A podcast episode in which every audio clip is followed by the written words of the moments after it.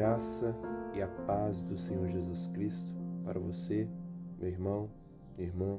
Um bom dia da parte do Senhor para nós. Gostaria de meditar com você no capítulo 23 de 1 Samuel, nos versículos 16 e 17. Assim diz a palavra do Senhor. Então se levantou Jonatas, filho de Saul, e foi para Davi, a Oreza, e lhe fortaleceu a confiança em Deus. Ele disse: Não temas, porque a mão de Saul, meu pai, não te achará.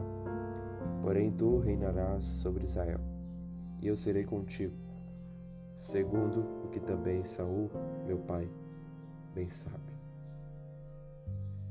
Davi foi um pequeno pastor de ovelhas. Recebeu a promessa de ser um grande rei sobre Israel. Desde a sua mocidade até o seu reinado, Davi foi um homem muito provado, um homem até mesmo perseguido pelo próprio rei de Israel, Saul.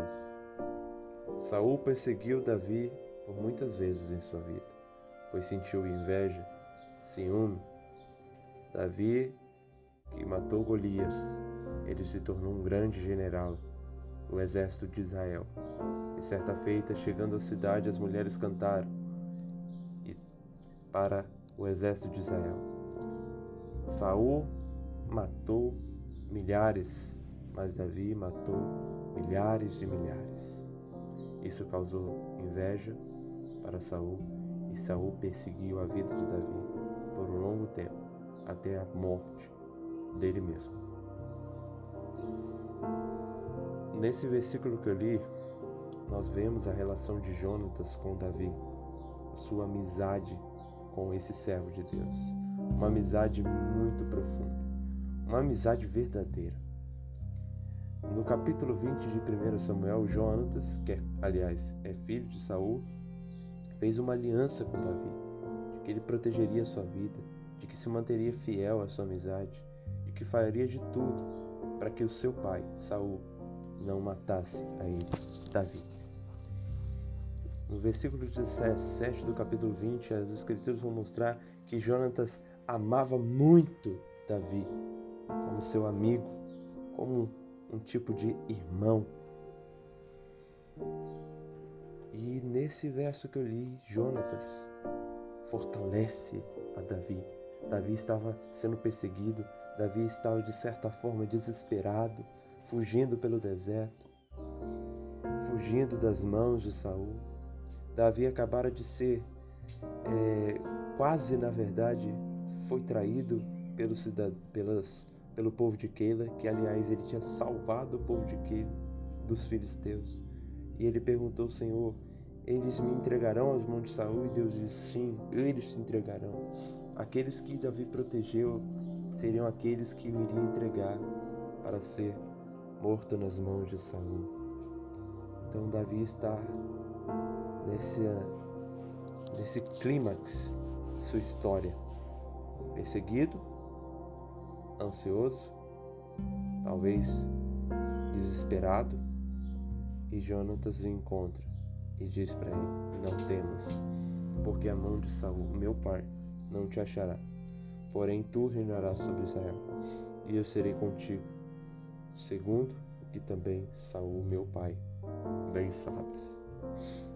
Jonatas deu coragem para Davi confiar na proteção de Deus contra seu perseguidor Saul. Jonatas relembrou a Davi que ele não deveria temer, mas confiar nas promessas de Deus em sua vida. Meus irmãos, nosso contentamento é Cristo, nós bem sabemos. Mas nós também precisamos de amizades assim, como a de, como a de Jonatas com Davi.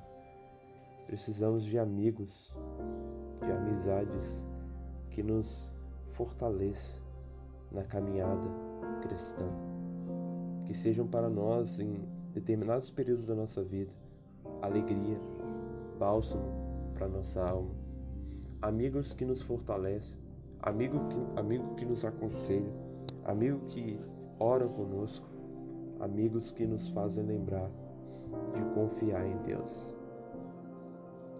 Precisamos de uma amizade assim. Interessante que Jonatas encorajou Davi a se lembrar das promessas de Deus.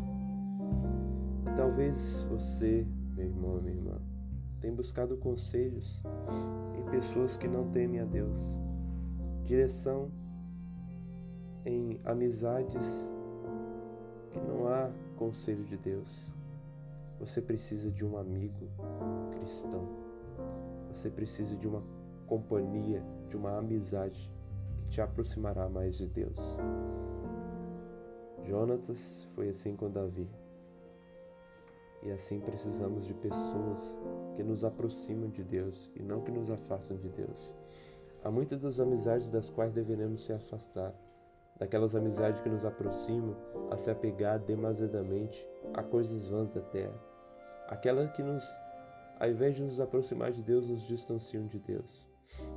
Precisamos, pelo contrário, de amigos como esse, amigos que amam uns aos outros, uma amizade baseada no amor fraternal, no amor de Cristo. Devemos então, meus irmãos, relembrar disso diariamente. E Jonas encorajou Davi a confiar e relembrou das promessas de Deus. E é o que nós devemos fazer. Devemos relembrar de confiar em Deus independentemente da situação que passamos, e devemos relembrar das promessas de Deus sobre as nossas vidas. E uma amizade pode ser útil e nos ajudar nisso. Deixo aqui essa meditação. Deus abençoe você e sua família. Em nome de Jesus. Amém.